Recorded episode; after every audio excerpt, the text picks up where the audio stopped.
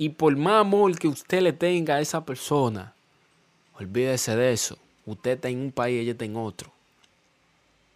Y cuando usted ve a una chica que le, que le pique el ojo, que la mire bonito, usted lo que va a querer, ¿me entiende? Va a querer detonar porque usted tiene saque de tiempo que no va a su novio y usted lo que anda es como una puya cuando lo quieren pullar en el hospital. ¿Usted me entiende? Pulleteo, ¿me entiende?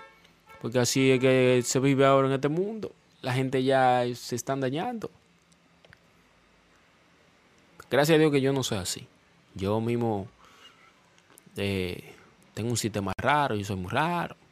Y gracias a Dios que yo soy raro, porque las mujeres se me empantan a veces porque soy raro y a mí me gusta que se me empante.